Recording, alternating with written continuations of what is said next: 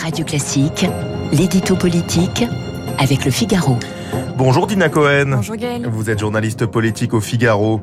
L'annonce est faite par le ministre de l'Intérieur Gérald Darmanin dans les colonnes du votre journal ce matin. Le projet de loi sur l'immigration est reporté de quelques semaines et un grand débat sur le sujet va être organisé à la rentrée.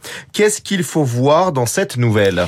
Eh bien d'abord, il faut voir la forme. C'est le retour du grand débat, cet outil cher à Emmanuel Macron qu'il a inventé lors de son premier mandat. Vous vous souvenez, c'était en janvier 2019 quand le président faisait face aux Gilets jaunes et qu'il cherchait tant bien que mal un moyen d'apaiser la crise et renouer le lien avec la population. Il avait alors sillonné le pays, manche de chemise retroussée, à la rencontre des Français les plus en colère contre le système.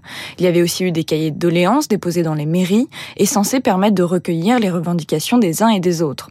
C'est donc le retour de cet exercice qui avait été considéré à l'époque comme novateur et audacieux, même si le traitement fait de toutes les réclamations empilées n'avait pas vraiment été salué par tout le monde. Eh bien voilà, c'est reparti pour un tour, et c'est cette fois-ci l'illustration de la nouvelle méthode promise par le chef de l'État pour ce quinquennat, plus de concertation, plus de pédagogie, moins de verticalité. Il y a donc un fort intérêt politique à cette démarche. Oui, totalement. On vient de le dire, ça permet d'abord de montrer que les promesses de cette nouvelle méthode ne sont pas des paroles prononcées à la légère, qu'il y a une, véritable déclinaison concrète. Ça permet aussi de sortir de la séquence du pouvoir d'achat, qui a animé une bonne partie de la, de la campagne présidentielle, de celle des législatives et de la première session parlementaire qui s'achève.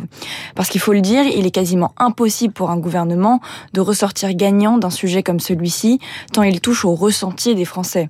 Il est donc de bon ton de tenter d'ouvrir un nouveau chapitre médiatique consacré à un thème comme l'immigration, beaucoup plus marqué politiquement, beaucoup plus marqué électoralement.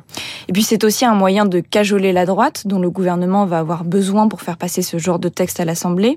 D'ailleurs, dans son interview, Gérald Darmanin multiplie les clins d'œil à peine discrets aux républicains. Il veut par exemple être très ferme sur le contrôle de l'immigration.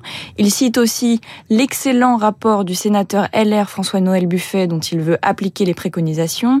Il dit souhaiter un projet de loi court au service d'un débat parlementaire efficace et affirme que deux mois de concertation ne sont pas de trop.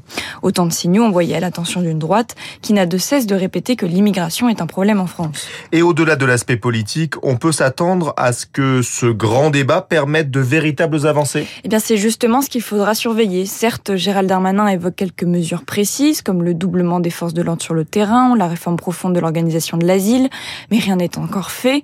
La droite, la première, attend de voir cette annonce réduite à de l'affichage ou non, car le sujet de l'immigration est récurrent dans les débats et doit être traité sur le fond, avec sérieux.